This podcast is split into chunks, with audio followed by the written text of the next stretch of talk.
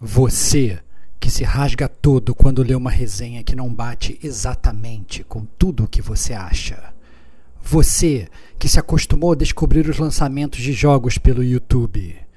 E você que tem medo de começar a trabalhar com videogame e passar a odiar a jogatina de final de dia, esse cast é para você, que é gamer como a gente. Outstanding.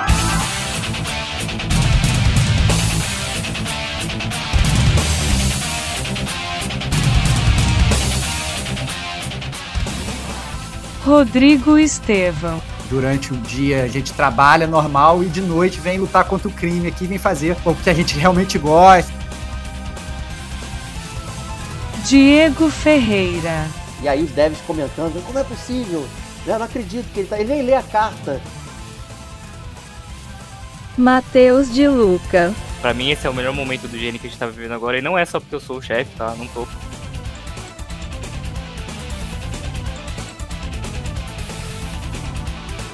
Este é o gamer como a gente.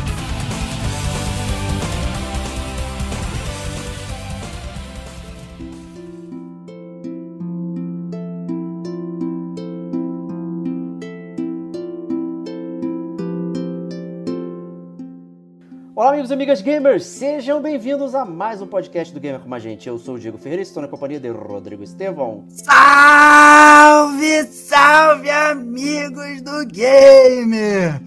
Como a gente, mais uma vez explodindo todos os, os seus microfones, explodindo aí todo mundo. Coitado Mas mais um podcast bombástico, né, cara? É, tanto tempo de podcast, a gente continua ansioso toda semana, né, Bate? É isso aí, isso aí. Então hoje foi um dia especial, normalmente seria um dia de live, né? Fomos cobrados, inclusive, aí, pela galera. Então, última segunda do mês foi um mês de live aí que a gente faz, mas, não obstante, temos um convidado mais do que especial aqui. Então a gente acabou é, postergando a live para o próximo mês, porque estamos recebendo aqui Matheus de Luca, super editor-chefe aí do IGN. Seja muito bem-vindo aí para falar conosco. Obrigado pela sua presença. E aí, pessoal, muito obrigado a vocês pelo convite. Boa noite a todos, ou bom dia, boa tarde, dependendo da hora que você estiver ouvindo, né? É, é isso, muito obrigado. Estamos aqui para falar, né, da, da minha carreira e tudo mais, meu trabalho como jornalista de games. É, e vamos nessa. Vamos nessa, vamos descobrir o que, que, que compõe um jornalista de games e tudo mais aí. É uma curiosidade de muita gente. Eu mesmo tava super curioso para Criatura mística. É, criatura mística que, pô, não, que, que fala sobre games, né? Como é que como é, é, é você trabalha ou só joga? Não, é. então, Ô, ô Matheus, eu queria começar, queria começar exatamente assim, assim, se você fosse se vender, assim, assim olha só, pô, tá aqui o meu currículo, eu sou o Matheus, o que, que você faz na, na, na, na higiene? O que, que faz um editor-chefe? Porque às vezes é aquele negócio, né? A pessoa ela conhece o site, às vezes ela pode até conhecer o Matheus, mas, cara, não faço ideia do que faz um editor-chefe, né? Então eu queria entender, assim, profissionalmente você, como é que é trabalhar com games na, na, na sua área especificamente? O que, que você faz lá na higiene? Como é que funciona essa parada toda? Show, show de bola. É, eu sou jornalista formado, é, tenho 30 anos e, cara, o que, que é ser um editor-chefe de um site de games? É, é, bem, é bem difícil. É mais difícil do que pode parecer. As pessoas, né? Todo mundo fala assim, ah, é, né, trabalhar com jogo é, é tranquilo, é suave, você tá trabalhando com seu hobby. E eu, eu entrei né, nesse mercado com essa mentalidade. Eu comecei a trabalhar é, no mercado de games em 2015 no próprio IGN. Eu entrei no IGN como estagiário em 2015. Ah, que barato. Eu estava perto de, de, terminar a faculdade. Eu trabalhava na, no site da Bandeirantes, da TV Bandeirantes, e eu nem achava que ia trabalhar com games, nem nada desse tipo. Eu sabia que existia, na época os jogos era muito forte, é, consumia o IGN americano, o GameSpot mesmo, mas eu não achava que era uma, uma coisa muito real, assim, que poderia ser possível. E aí um belo dia eu vi, eu acho que foi pelo Twitter, a Flávia Gazi, que foi, foi parceira do IGN nos primeiros anos, publicando um tweet falando que, ah, com um e-mail que era quero trabalhar no IGN, pqp, arroba ign.com. e, e aí ela mandou isso aí, eu falei, ah, vou mandar, né? Não custa nada. É, já tinha um papo aí de que o GN ia vir para o Brasil finalmente, porque, enfim, o GN tem, tá em vários territórios, né? E naquela época, ali, 2014, ele ainda não estava no Brasil. Então tinha muito rumor de que ele finalmente ia chegar. E aí vi esse e-mail e falei, pô, é agora. E aí mandei, e ainda mandei do jeito, é, o famoso, tipo, currículo em anexo, e não mandei um anexo. Uau! É, eu, fiz, eu fiz um puto, escrevi um monte de coisa no e-mail, é, porque na época eu tinha, eu tinha um blog, eu tinha um blog com uns amigos que a gente falava de games, o blog se chamava SideQuest, Olha aí. e legal. a gente falava dos jogos que a gente tava jogando, coisas que a gente. franquias que a gente mais gostava e tudo mais. E então, no corpo do e-mail, eu fiz uma puta apresentação, falei desse blog, falei que tava for- é, estudando jornalismo e tudo mais. E aí me chamaram pra entrevista. Eu, isso, eu mandei esse e-mail, era novembro ou dezembro de 2014. E aí eu tinha até esquecido já. E me chamaram pra entrevista só em janeiro.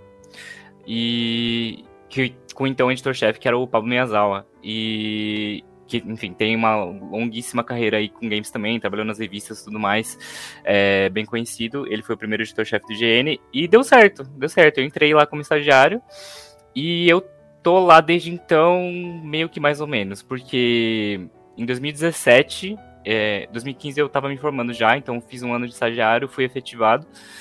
E aí em 2017 eu saí é, para trabalhar em outras coisas. Eu, enfim, tive umas outras oportunidades para trabalhar fora de games. Eu trabalhei fazendo coisas aleatoríssimas, assim, tipo. Do nada eu tava fazendo conteúdo de gastronomia, de decoração, de curiosidades no gerais, assim, no geral. É, e aí eu saí, fiquei um ano e meio fora, mais ou menos, de 2017 até 2000, final de 2017 até 2019. E aí eu voltei para a mesma empresa do IGN, que é a Webidia. A Webidia é uma multinacional de mídia que é detentora de vários sites, por exemplo, Adoro Cinema, o Tudo Gostoso, são todos dentro desse guarda-chuva da Webidia. Mesmo grupo econômico, não sabia dessa parada. É, legal, é cara. então, é do mesmo. E, e aqui o IGN Brasil, ele é a licença é da Webidia. E nessa época de 2019, a Webidia estava lançando um site focado em esportes, é, esportes eletrônicos, que foi o Versus. E aí eu voltei para a Webidia para trabalhar nesse site. Aí já como editor assistente. E, e aí eu tava nesse site, tava no Versus até ano passado. Assim, no meio do caminho o Versus acabou mudando de nome, é, virou MGG, que também é uma marca da Webidia é, global também, tem em vários territórios. Trocou de nome e tudo mais, mas continuou falando de esportes eletrônicos. E aí, até ano passado eu tava lá. E aí, nesse ano, em março, é, recebi a missão, né, de voltar para a minha casa original, o, o Ah, Bom Filho a Casa Torna, né? Maneiro. de voltar pro GN, mas agora na posição de editor-chefe. Então, assim, de empresa acabei tendo muitos anos ali. é, de GN no total vai tá dando uns 4 anos. Mas no total de empresa vai dar, daqui a pouco vai dar 10 anos, já tá com 7 ou 8.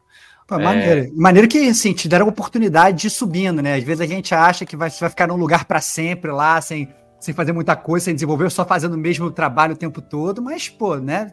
Deixaram você trilhar o seu caminho, né? Sim, foi, foi super legal, enfim, me senti, né, muito, muito bem visto e senti que tava fazendo um bom trabalho por conta dessas coisas. E, cara, então, ser editor-chefe, né, finalmente cheguei nesse, nesses finalmente. Confesso que quando eu comecei, é, quando eu tava em redação, eu não achava que eu ia ocupar essa função de editor, porque eu gosto muito de escrever. E o editor-chefe quase nunca escreve, porque não tem tempo. Não tem tempo, essa é a realidade. Tem Reclama do outras que os outros estão escrevendo.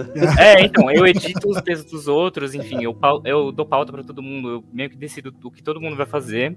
É, assim, não toda hora também, né? Tipo, eu dou alguns direcionamentos, o pessoal com o tempo vai já sabendo o que precisa fazer, mas, enfim, faço muito desse, desse, desse direcionamento e quase não sobra tempo pra escrever. Então era uma coisa que no começo eu achava que eu não ia querer fazer por causa disso. E mas acabei descobrindo também que na posição de editor-chefe eu tinha outras qualidades que, que eu não tinha explorado ainda, envolvendo liderança e gestão da equipe mesmo, assim, porque ser um editor tem muito a ver com isso também. É, para além do site, né, no bastidores, tem duas grandes preocupações, a gestão da equipe e a audiência do site, porque, enfim, hoje em dia, na verdade sempre foi assim, mas acho que hoje em dia cada vez mais, para você viver de um site, você precisa ter fazer o seu site ter receita, e aí você tem receita por meio dos anúncios. E para ter Claro. receita por meio dos anúncios, você precisa de audiência.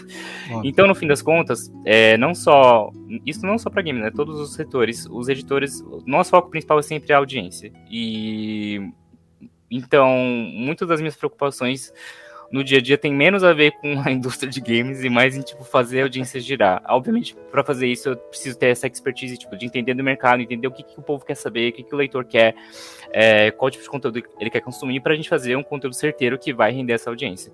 Então, a minha função de editor é o tempo todo estar olhando para o Analytics do Google, que é a audiência em tempo real do site, e ver como é que tá, se tá bom, se não tá. Se não tá, fazer alguma coisa, tipo, é, delegar uma função, né? Faz uma matéria disso, ou é, publica algo nesse sentido para subir audiência. É, então é muito sobre isso. E a gestão da equipe, como eu falei, porque, enfim, pessoas, né? É, mesmo a gente está num modelo híbrido agora, que tem dias que a gente vai para o escritório, tem dias que a gente fica de home office, mas independente de você estar tá presencial ou não, está trabalhando com pessoas, então você precisa saber lidar com elas também, tipo, cada um tem sua personalidade, seu jeito de trabalhar, seus, seus pontos fortes, pontos que precisam melhorar e tudo mais, então isso também é muita função de editor. Eu acho que é diferente pode ser diferente de site para site, dependendo do tamanho dessa equipe. Hoje em dia eu estou com uma equipe grande no GN, eu tenho quase 10 pessoas é, 10 redatores, ainda sem contar as pessoas de social media e tudo mais, é, mas aí, enfim, fica a cargo do, aí do gestor de social media, mas que trabalha em conjunto com a gente, né? Então. Cara, já, é... tenho, já tenho uma dúvida. Você tá falando, eu tô ficando curioso, cara. Manda cara, ver. Que, não, porque assim, é, você falou que você tá, tá lá olhando o Google Analytics e sempre olhando a audiência e tendo que decidir, na verdade, não, o que, que vocês vão postar, ou que matéria que vocês vão postar para tentar subir essa audiência, né? Uhum. Mas ao mesmo tempo a gente sabe né, você mesmo falou, a IGN não é um site brasileiro, né? É, é, é global, tem vários lugares do mundo e tal. Você uhum. tem algum tipo de regra global? Vem alguém lá de fora falando: olha, você tem que postar isso aqui? É, ou você tem total autonomia para fazer o que você quiser, mesmo sendo dentro da marca da, da IGN, né? Qual é a regra aí? Ou às vezes você é obrigado a postar a mesma coisa que eles postaram lá fora. Não, o cara fez uma matéria sobre Dark Souls. Ah, não, então vou pegar a mesma matéria, vou traduzir, vou, vou, vou fazer. Como é que funciona então, essa questão de gestão de conteúdo? A gente não tem obrigação nenhuma de publicar é, nada igual do GN americano, que é a, a, a, matriz que produz mais, né? O GN americano. Uhum. A gente não tem essa obrigação de seguir nada do que eles fazem, a gente tem autonomia de fazer o que a gente quer, mas a gente aproveita muito do conteúdo de lá, porque não tem como não aproveitar. Eles têm uhum. uma equipe. A minha equipe, eu já acho que, para os padrões de redações no Brasil é gigantesca, tá? Nove pessoas é uhum. muita gente. Mas eu sei que lá fora tem muito mais. É, até porque eles têm uma rede de freelancers muito grande e tudo mais. Então, o, a quantidade, o volume que eles conseguem soltar de conteúdo é muito maior do que a gente poderia ser, ser capaz de fazer. Então a gente claro. aproveita assim muito conteúdo de lá, é, sendo eles especiais ou não. Às vezes até até mesmo uma notícia só da gente pegar, porque quando a gente faz essa, essa importação do conteúdo, ele vem com todas as mídias, sei lá, se eles colocaram um vídeo, já vai estar tá lá pra gente, se eles colocaram, embedaram algum tweet, alguma coisa, já vai estar tá lá pra gente. Então, mesmo para coisas simples como notícias, às vezes a gente acaba pegando de lá, porque já vem totalmente estruturado, a gente só traduz o texto mesmo. Mas, conteúdo especial a gente pode pegar. Tem uma coisa que a gente é obrigado a pegar sempre, porque o IGN Gringo, ele tem um quadro especial chamado IGN First, que, enfim, galera que acompanha deve saber que é, eles pegam algum jogo é, e fazem um deep dive, assim, tipo, eles conseguem fazer exclusivas com as desenvolvedoras, fala bastante do desenvolvimento, algum aspecto do jogo. Eles fizeram um bem recente do Final Fantasy XVI, uhum. que eles conseguiram uns clipes exclusivos, vídeos exclusivos e tudo mais. Então, esse, esse conteúdo do Gene First, a gente. Ele é bem extenso, ele pode ter, sei lá, até 10 conteúdos ao longo de um mês. Tem alguns desses que a gente é obrigado a pegar e alguns são opcionais, mas só isso. De, de resto, a gente tem total autonomia de fazer o que a gente quer. E, e é assim, a gente sempre vai fazer o básico que a gente sempre vai fazer. Tipo, as notícias do que tá rolando, a gente vai sempre fazer, todos os anúncios, a gente vai sempre fazer. São coisas que eu não preciso nem pensar. Eu sei que a equipe já vai ter a noção de que isso precisa ser feito, eles vão estar rápidos ali e vão fazer logo. O quebra-cabeça é pensar o conteúdo mais fora da caixa ou um conteúdo que não é a notícia que vai render a audiência. É, e para isso a gente tem, enfim, várias estratégias ou vários estudos, na verdade. A gente faz análise de palavras-chave, a gente tem algumas ferramentas que a gente consegue ver os tópicos dentro de um tópico de interesse, por exemplo, é Starfield, que é um lançamento recente muito grande. A gente consegue ver dentro de Starfield que as pessoas estão querendo saber. Então, ah, tipo, como completar tal missão, ou como conseguir tal item. E aí, a partir disso, a gente pode produzir um conteúdo que ensina a fazer exatamente isso e obter audiências dessa maneira. Esse é um tipo de audiência que a gente fala que é audiência orgânica, que ela vem da busca do Google. E agora a gente tem uma outra coisa de audiência muito importante, que é o Google Discover, que não sei se está todo mundo familiarizado, mas é se você tem o aplicativo do Google, quando você abre o Chrome mesmo, aparecem algumas matérias recomendadas para você ali. Sim, no meu aparece direto, maluco. É, então. Ele tá lendo a minha mente ali. Então, é, exatamente. É, é surreal, mas é Ele interessante. É um ele é um feed personalizado com base nos seus interesses. Então, assim, é. todas as coisas que você acessa, que você fala. É igual quando a gente fala. É, eu sempre tenho esse exemplo. Eu lembro de uma vez que eu tava meio gripado e eu comentei numa conversa do WhatsApp, que eu não lembro quem. Falei, pô, acho que eu vou comprar um vitamina C, alguma coisa assim. E aí, quando eu cheguei no trabalho, abri, é um site qualquer, os anúncios todos eram de vitamina C. É sendo que eu falei numa isso. conversa pessoal, assim. Então, assim. É, o Google, o Google está de olho em tudo. Tá, tá todo mundo escutando não, não o tempo todo, né, cara? É, exatamente. E aí esse feed, esse Discover é com base nos seus interesses. E essa é uma fonte também muito grande, muito importante de audiência, que todos os sites de modo geral estão. Já tem um tempo, tem uns dois anos, eu acho que se tornou uma coisa muito importante. Então, todos os sites têm uma estratégia também voltada para esse feed. Ah, tá. E esse feed. Você consegue ver que o, que o clique foi originário Sim. De Google Discover? Ah, legal. Você consegue isso. ver de onde veio. Ah, se veio de rede social, se veio até uhum. de WhatsApp, de Telegram, você consegue ver. É, a pergunta foi básica porque aqui a gente não faz não. trabalho de SEO nenhum. Claro. Aqui é, é a gente tem, tem de roda, né? Uhum. É. Não, mas é importante. É importante falar disso porque eu acho que muitas pessoas, o público geral não tem muita noção é, é verdade, é. dessa importância, que a gente, na verdade, se preocupa mais com a audiência do que quase todas as outras coisas, porque é como a gente se mantém. Senão a gente não tem como continuar. É, e aí esse feed do, feed do Discover, ele é bem diferente da busca. Eu falei do negócio do Starfield que a gente faz um conteúdo ensinando a fazer alguma coisa. A, o feed da, o, do Discover, você tem que ter um conteúdo interessante. E aí é super abstrato. Tipo, ah, pô, o que, que é interessante? Ah, não sei, você vai ter que inventar. É, basicamente é, isso. Eu já reparei isso. É, tem umas chamadas assim, muito tapafúdias, assim. É, e tal, que meio que te força a clicar. Eu preciso saber o que, está acontecendo aqui. É, é, é o que é, a gente, a gente diz que é o clickbait do bem. Porque a gente tenta ao máximo, obviamente, não ser o clickbait, tipo, para o que. Você pode se sentir atraído pelo, pelo título, mas quando você clicar, você realmente obter o que o nosso título é, te, te instigou a ver. É, a gente sempre faz, tipo, claro, deixa o mais misterioso possível, mas que vai, quando você clicar para ler, você vai ter o que você estava esperando. É isso que a gente faz. E, e esse é o quebra-cabeça do quebra-cabeça do momento assim para todos os sites. É faz, fazer esses conteúdos para Discovery. E aí a gente parte para o conteúdo tipo instigar um pouco mais os redatores a acho que bem parecido com a proposta aqui do podcast de ser gamer como a gente. É instigar os editores a criarem conteúdo que vá fazer com que os nossos leitores se identifiquem com eles ou com a experiência que eles estão tendo, no, estão tendo nos jogos. Então, se eu tenho um redator que fez o review do Starfield, eu vou, obviamente, solicitar que ele faça o review e aí eu vou pedir dele vários outros conteúdos satélite acho até engraçado que eu tô falando de Starfield, eu tô falando de satélite. É, é... não foi programado. Não foi, não, foi, não foi, não foi pensado. Mas outros conteúdos que vão estar tá, é, acompanhando esse review que vão ser mais voltados para o Discovery. Então, tipo, contar a experiência dele com alguma quest que é, afetou ele de alguma maneira, ou foi super legal. Não precisa nem ser algo muito emotivo, mas, pô, uma quest que foi muito foda, é, um NPC muito bem construído, alguma coisa assim. Contar uma experiência. É uma coisa que a gente está fazendo cada vez mais no IGN, e, enfim, dá para você ver isso em outros sites também. É um movimento geral, assim, de todo mundo que trabalha com internet. É, e é um grande desafio. É um grande desafio, porque é uma audiência volátil, então pode ter dias que você vai estar super bem e vão ter dias que você não vai estar bem, nada bem. e é, às vezes... Essa, essa é a minha pergunta até de você sente muito essa volatilidade de audiência no, no, mês, assim? Ou você tem uma. No final do mês você tem uma estabilidade, tipo, sei lá, 10, 10 visualizações por mês, mas ao longo do mês flutua bastante.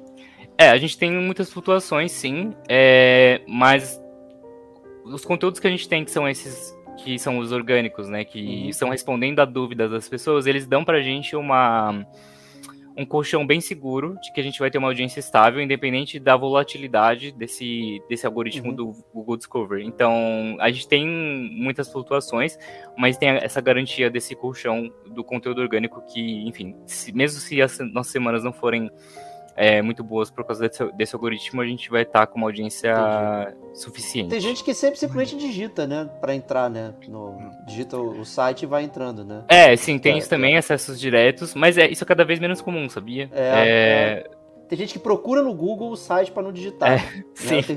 Já ouvi o pessoal comentando isso. Mas o consumo hoje em dia de internet ele tá muito vindo direto de redes sociais, é, é. grupos de WhatsApp, coisas assim, e desses feeds do, do Google mesmo. É, é bem raro. É, a gente tem um site com uma parcela de acessos diretos grandes. O, o próprio GN mesmo, a gente tem mais do que a média é, com, contra o site da Webid, assim, mas não é normal isso. Entendi. Mas, ô Matheus, aproveitando aí esse gancho que você falou de gamer como a gente e, na verdade, de dessa parte de próprio humanizar o desenvolvimento, eu queria tentar também fazer um pequeno, breve parêntese nessa sua jornada na IGN para tentar humanizar mais ainda o Matheus e o Luca para a audiência aqui. Né? Então, você chegou a mencionar que pô, você tinha o side quest lá atrás, né? Então, assim, você não foi aquele cara que. Porque a gente já conhece gente que entrou no mercado de games nunca tinha visto videogame na vida, que uhum. aprendeu o que, que, é, que é videogame, né? E, mas não, você era gamer antes, né? E eu queria entender quem é o Matheus Gamer, quem é o Matheus Gamer como a gente, né? Então, assim, o que, que você começou jogando lá atrás, quando você provavelmente era uma criança, um adolescente, começou a jogar? Como é que foi sua primeira experiência com videogame? É, e como é que foi esse seu trajeto e o que, que você joga hoje, né? Então, a gente queria entender um pouco mais de você como gamer.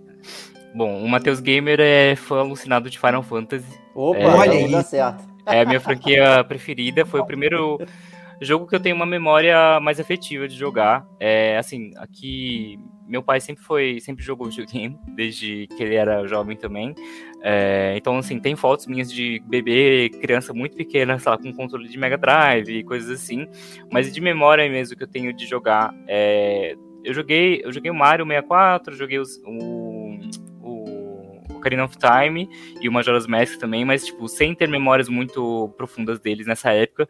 É, foi mais com Play 1 mesmo que, que eu tenho memórias muito vivas ainda até hoje de, de vários jogos que eu joguei, meio que meus anos de formação como gamer mesmo, assim, foi com Play 1. É, e meu Final Fantasy preferido é polêmico para muitos, mas é porque foi o meu primeiro. É, foi, é o Final Fantasy VIII. É, cara, você ia falar isso. Cara, não, cara não, é, não é nada polêmico. É. Inclusive, o nosso podcast do Gamer Como a Gente sobre o Final Fantasy VIII é dos mais escutados. E, na verdade, nós somos muito, muito, muito fãs do Final Fantasy VIII, ah, cara. Então, que bom. Sinta-se totalmente em casa, cara. Não, porque Obviamente, eu... assim a gente tem nossos favoritos, obviamente a gente tem que falar de sete, né? Até uhum. dos anteriores também, essas coisas todas, mas a gente é fã totalmente da franquia. O Final Fantasy, pessoalmente, é um dos meus favoritos, assim. Então, ah, que bom. Fica Não, tranquilo. Se eu, se eu, falo isso na rua, vem 10 me bater. Assim. Ah, que é isso, cara. São tolos. São tolos que não conhecem a verdade, não viram a luz, cara. Tá tudo não certo. A luz. Perfeito, perfeito. Então, o 8 foi o que eu meio que me introduziu mesmo pro mundo do RPG, né? É, e aí, desde então, fiquei fã, muito fãzaço de Final Fantasy. Claro, joguei outras coisas, mas é a minha franquia preferida, assim. Resident Evil é uma outra que veio muito perto, mas eu tenho uma história bem diferente, porque na minha. Você tinha medo, né, cara? Exatamente. É, é, eu tinha. É, é, sério, é sério. Eu, quando eu era criança, eu tinha medo, então, tipo, eu só fui virar fã de Resident Evil já adulto. E, depois que eu fui pegar pra jogar, jogar de novo, e eu falei, pô, muito legal, né? Perdi isso na minha, na minha cara, juventude. Mais uma vez, você não precisa ficar com medo, cara. O Diego, ele tem medo até hoje, cara. Então, assim, é, o cara tem, tem filho já há mais de 40 anos na cara e morre de medo, cara. Então tá é, é sempre a velha tá discussão. A gente foi resenhar o Resident Evil 7, aí eu comecei, joguei duas horas, aí parei, fui voltar um ano depois. É. Um ano. Justo, um justo. Ano. É, mas o 7 é, é, é, pesado, o 7 é pesado. É, pesado, o início então do 7, você sai com câmera na barriga de, de, de, de medo, cara. Nossa, cara. eu compreendo muito bem ter medo de jogos de terror, mas acho que cumpre bem a, a, a tarefa que ele se propõe. É, né? Tem, tem que assustar. É. Mas, mas e hoje, Matheus, e hoje? O que, que você joga hoje, cara? Você, você é, é, joga, joga ainda, migrou do PlayStation 1 e continua sonista e joga PlayStation 5 até agora. ou, obviamente, como editor, você tá lá no teu Xbox na Game Pass, ou também joga no PC, é, ou, obviamente, Nintendo Switch, imagino que joga também, né? Como é, é que tá o, como é que tá o Matheus hoje em dia? O que, que ele tá jogando? Hoje em dia eu sou um multiplataforma. É, é mas acho que até, até antes mesmo, eu fiquei com Play 1, Play 2, aí na era do Play 3, na verdade, eu tive o 360. E eu não cheguei a ter um Play 3. E aí na outra geração eu tive o Play 4 que eu tenho até hoje, uso até hoje. O Play 5 ainda não, ainda não adquiri, sabia? É, ainda não peguei, porque Uau. é, eu me tornei nessa minha fase. Eu sou multiplataforma, mas nessa minha fase atual eu sou muito mais PC gamer. É, Master então, Race, cara. Isso, exatamente. eu joguei bastante no PC também quando era mais novo. Meu, meu pai jogava muito no PC também, então pegou isso, mas no meio do caminho eu virei muito mais de console e meio que tô voltando agora pro PC também. Hoje eu tenho Switch também, tá aqui, tá aqui do lado, inclusive. E mas eu jogo bem mais no PC agora. Eu continuo jogando muitos RPGs, né? Continuei, foi de Final Fantasy, obviamente, Resident Evil e tudo mais. É, eu, assim, eu falei, né, que trabalhei com esportes eletrônicos, então eu infelizmente fui picado pela, pelo mosquitinho da Riot Games, então assim, Nossa senhora, joguei muito. nessa, cara. Joguei muito, às vezes ainda jogo League of Legends, é, Valorant, é, basicamente todos os jogos da Riot eu gosto bastante. É, eu tive minha fase, até na juventude mesmo, joguei bastante jogo online, joguei muito MMORPG, joguei Ragnarok, Tibia, of Tale, todas essas coisas assim. É, ah, tem o, Final Fantasy Online, né? O 14 é um dos meus preferidos também, eu joguei muito. E tô jogando ainda de vez em quando, é, mas hoje em dia não tem muito mais tempo pra ficar jogando MMO, né? Mas eu gosto bastante de MMO. É, continuo com as, RPGs, como eu falei, e gosto muito de jogos de narrativa também, até, tipo, sem ter combate, sem ter nada desse tipo, eu acho interessante. É, e, assim, o que eu tenho mais jogado recentemente mesmo é Baldur's Gate 3. É, aí, desde, desde que lançou, desde agosto, eu não paro de jogar, eu já estou, acho que acumulado entre diferentes saves, eu devo estar com quase 200 horas já. Excelente. É, jogando solo, jogando com amigos, comecei outra run, enfim, eu completamente apaixonado, eu nunca achei que ia ter um jogo que fosse adaptar ao D&D tão bem, porque tive minha fase também de jogar RPG de mesa, é, e assim, eu sei que tem outros RPGs, até do próprios jogos da Larian Studios, como Divinity, que já tinham essa proposta de ser um jogo é, que evoca né, o RPG de mesa, mas curiosamente o primeiro esse RPG que eu joguei né, foi o Baldur's Gate 3 mesmo. Uhum. E aí agora, enfim, eu tô alucinado, uma hora eu vou parar com ele, mas eu já comprei o Divinity Original Sin 2 para jogar, enfim. Não vai se arrepender. É, eu vou jogar acho que todos os outros que tem por aí, porque eu acho que eu tava perdendo. Eu gostei demais. Eu acho que, eu, enfim, eu perdi todos é. esses jogos que quero jogar. Você acha então que o, o Baldur's Gate 3 já conseguiu chegar naquela barra de nível de side quest do Witcher 3 que todo mundo falava que era inatingível? E, e já tá aí já reinando aí como, como novo campeão. É, é para mim, para mim é o Game of the Year. Se não, se não ganhar, é uma farsa, tudo uma é farsa. Uma Marmelada. É, é então. Isso, é. é Esse ano bom. tá um ano bom, né, cara? Tá ah, muita coisa tem bastante legal. coisa. É, mas para mim o Baldur's Gate 3 ele reina. Para mim o que, o que eles fizeram assim não tem como. O nível de reatividade do jogo, as coisas que você consegue fazer. Ele tem é... português já? O... Tá. Ele tá, chegou. Né? Com... É assim, dublagem não, mas o texto não, todo tá em é português. É português né? é. O Divinity 2 demoraram um tempão até ter. Uhum. Acho que demorou uns 3, 4 anos. Pô, é legal o Baldur's Gate ter saído já assim. Né, com... É, muitas desenvolvedoras, é, assim, hoje em dia é muito mais comum, né, os jogos já chegarem em português, mas algumas desenvolvedoras, especialmente as, assim, a Lara não é pequena, mas ela é menor.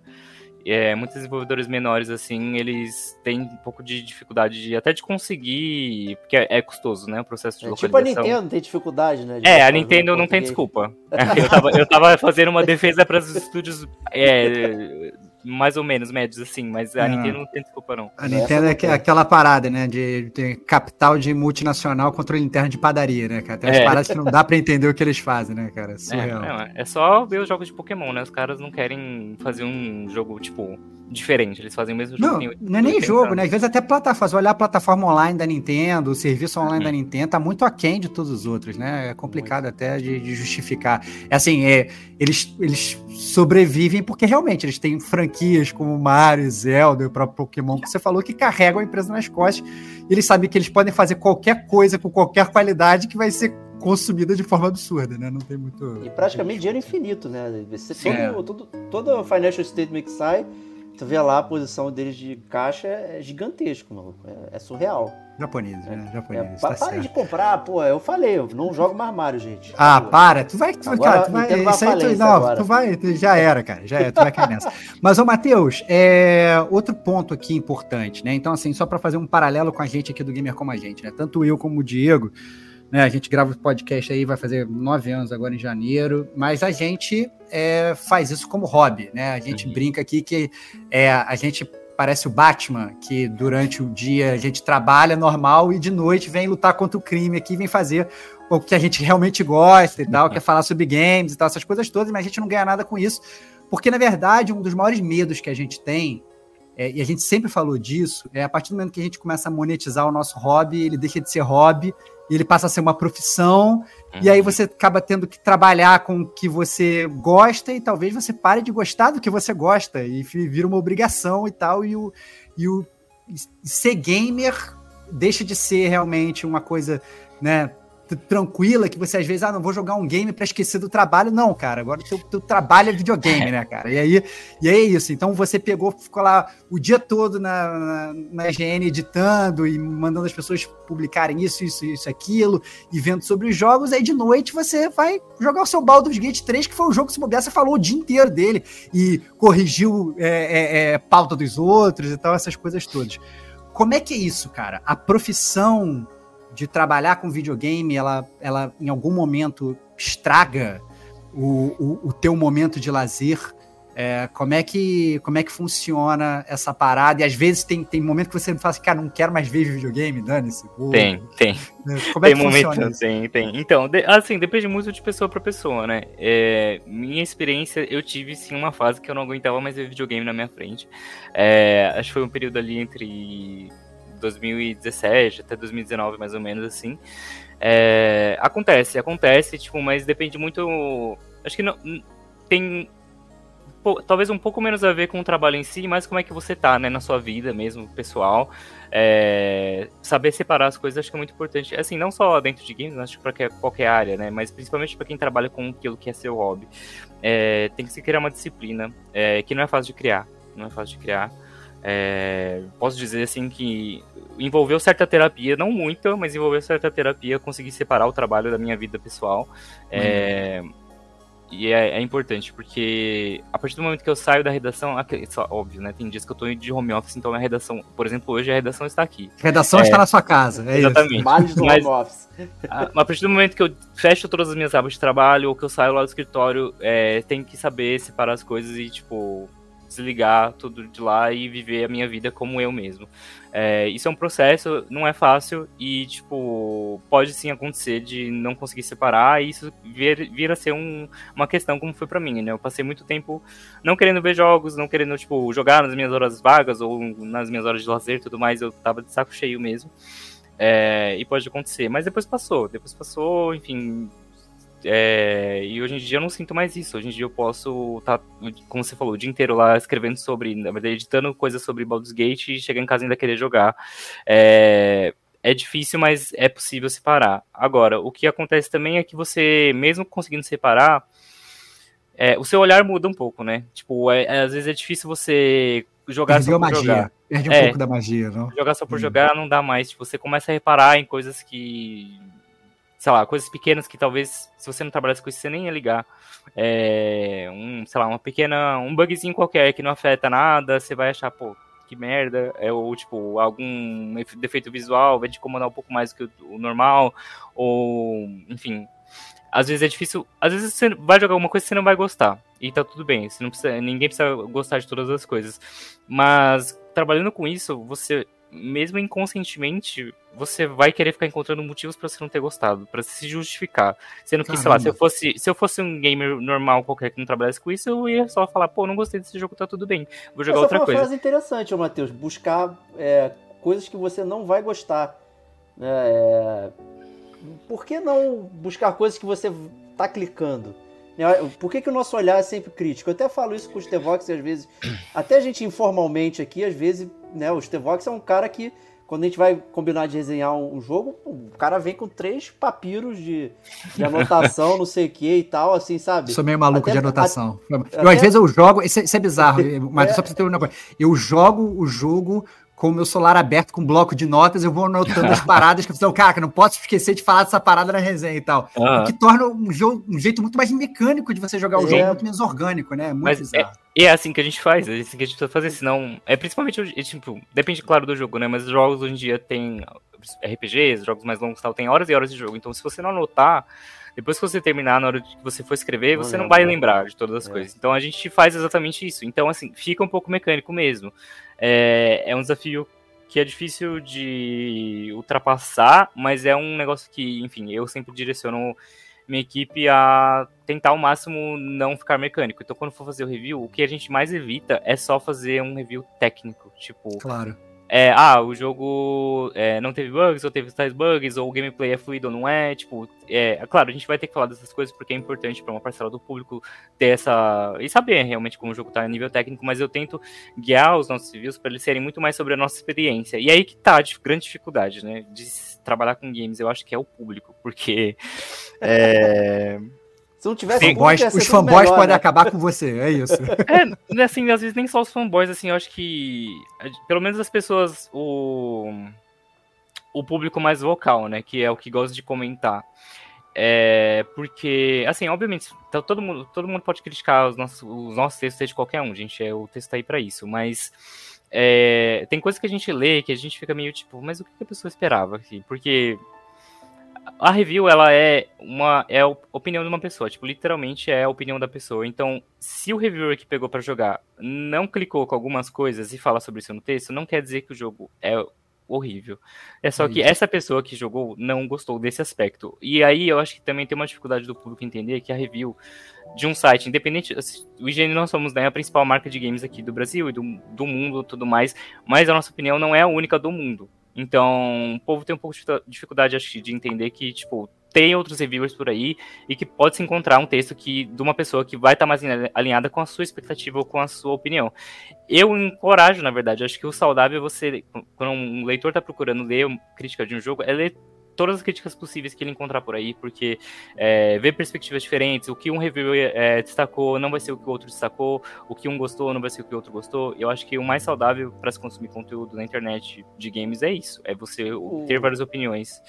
Você não acha que é questão de nota, né? Porque eu acho que foi por um tempo, né? Tem alguns anos aí que começou um movimento para tirar as notas, né? Dos reviews Sim. e tudo mais, ter só um, um um texto resumo no final? Você acha que a nota pode ser um problemático? Assim, tipo, as pessoas não conseguem interpretar bem. Hoje, por exemplo, um jogo 8 é, é tido como horripilante. Né? É. Vai, vai embora. É, né? então, é, é difícil mesmo. A nota, a nota realmente complica um pouco o nosso trabalho, até porque, assim, uma coisa que também não sei se é muito claro para todo mundo, para o público no geral, é, o IGN, não só a gente, né, mas o IGN, principalmente o IGN americano, a matriz e tudo mais, dificilmente a gente vai fazer um review de um jogo que vai ser ruim.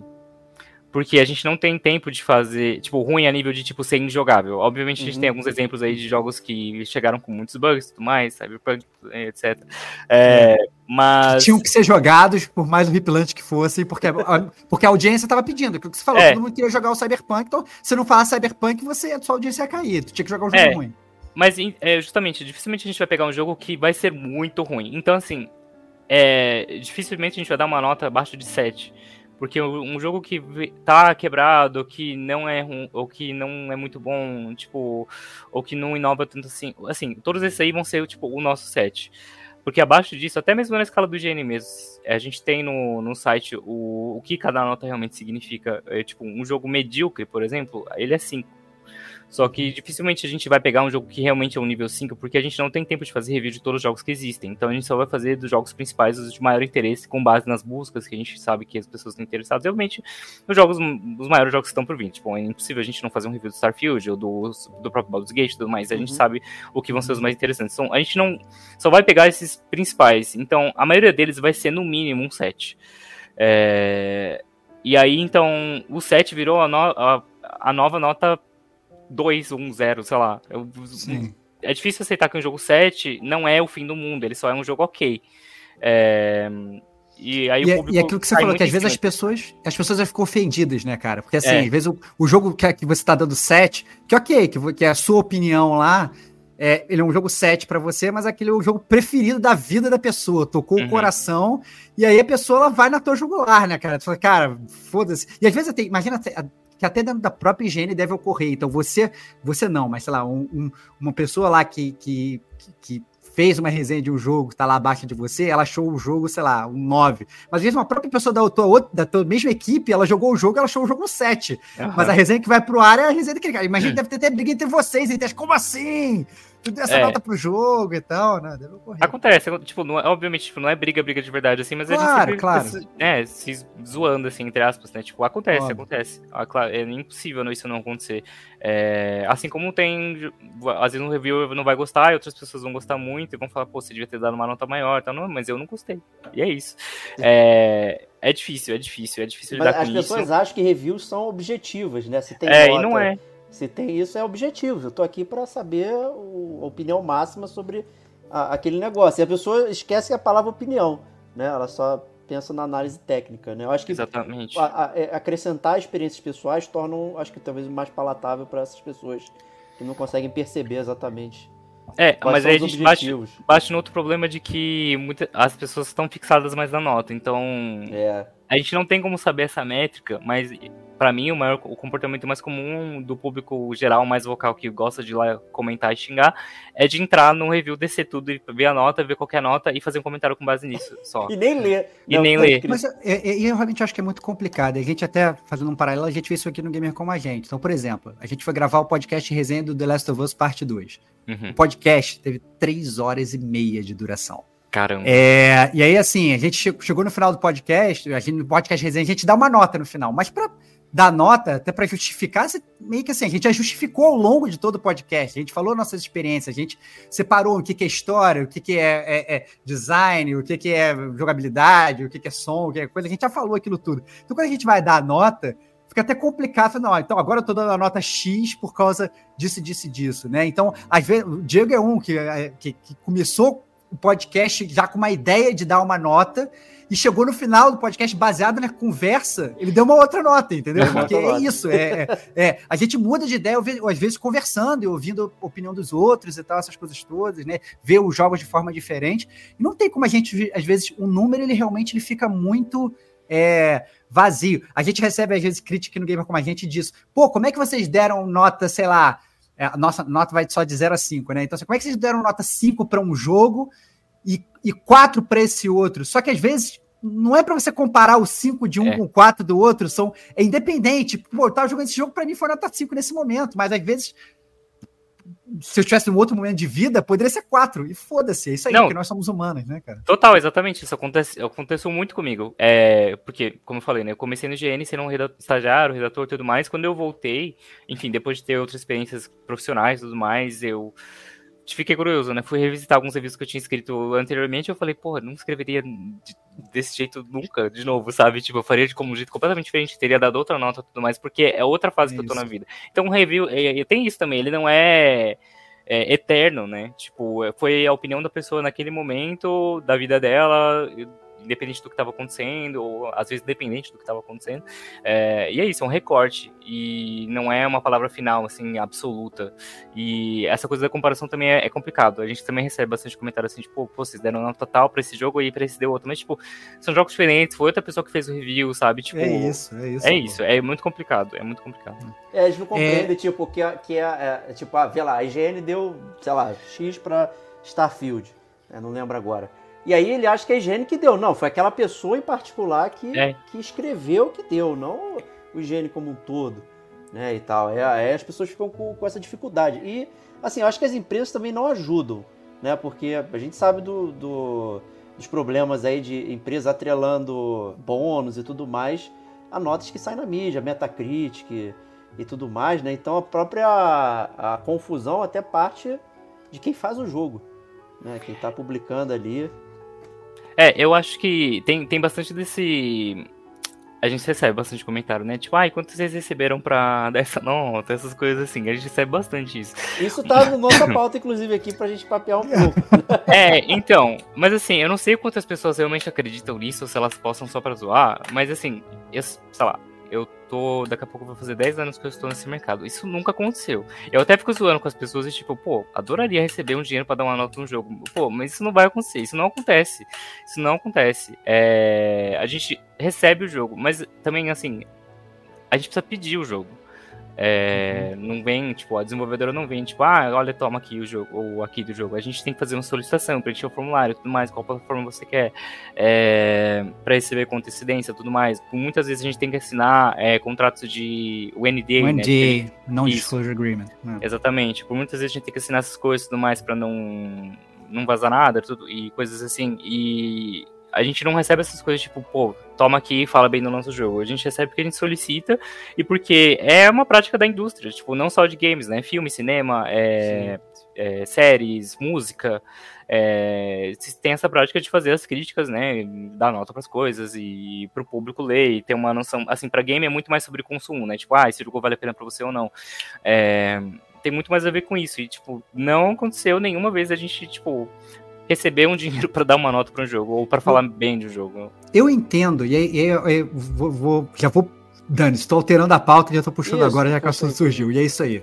É, eu entendo que às vezes não, não exista, por exemplo, um recebimento direto. Ah, não, recebi, sei lá, mil reais para falar bem do jogo. Não acho que seja assim. Mas você não acha que às vezes, e não estou falando da higiene, estou falando no geral, pode ser de outros streamers, de outros sites ou o que quer que seja. Uhum. Você não acha que às vezes pode existir uma pressão pessoal da pessoa, falar assim, poxa, olha, a desenvolvedora tal, ela me deu tal jogo. Se eu falar mal desse jogo, é possível que da próxima vez ela não me dê jogo, e aí eu não vou ter o que publicar, e eu vou perder minha audiência e eu vou morrer, sacou? Então, uhum. assim, é, é, é, é não que a pessoa pense isso de forma consciente, entendeu? Uhum. Mas que naturalmente esse pensamento venha. Pô, não posso. Eu não gostei do jogo, mas eu não posso meter um malho absurdo porque uhum. senão, então eu vou, sei lá, eu vou ir com um silver lining aqui, eu vou passar um pano em algumas partes e tal. Ou às vezes eu até nem vou tocar no que mais me incomodou. E, e você acha que assim, nós, como seres humanos, às vezes podemos ficar numa posição um pouco complicada, é, principalmente porque nós somos seres humanos? É isso. Né?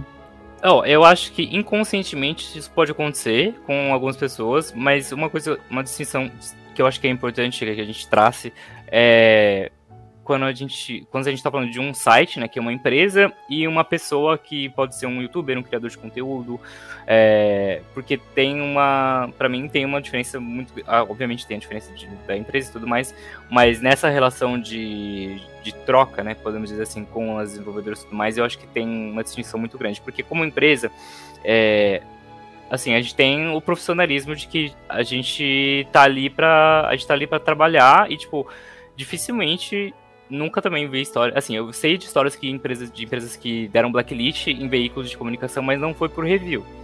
Foi. É, é comum, todo mundo sabe disso, que o, na época que o Jason Schreier trabalhava no Kotaku, é, o Kotaku foi tomou blacklist da Ubisoft, inclusive, por ele ter vazado coisas de Assassin's Creed, de, de, várias outras franquias deles, mas isso é reportagem. E eu acho, na verdade, que a Ubisoft, eu acho que isso não, é, não foi profissional. É, porque a, a gente está o Jason Schreier faz o trabalho dele, quando a gente faz esse tipo de reportagem é, de informações né, que a gente obtém de, de alguma maneira ou de outra, a gente está fazendo nosso trabalho como jornalista. É, agora, com review, eu também nunca soube de um caso que aconteceu isso, tipo, pô, a gente, o tal veículo deu uma nota absurdamente. Eu também nunca vi isso, né? De um review malhar muito o jogo assim, a ponto de ser um absurdo, dar uma nota muito baixa e falar super mal.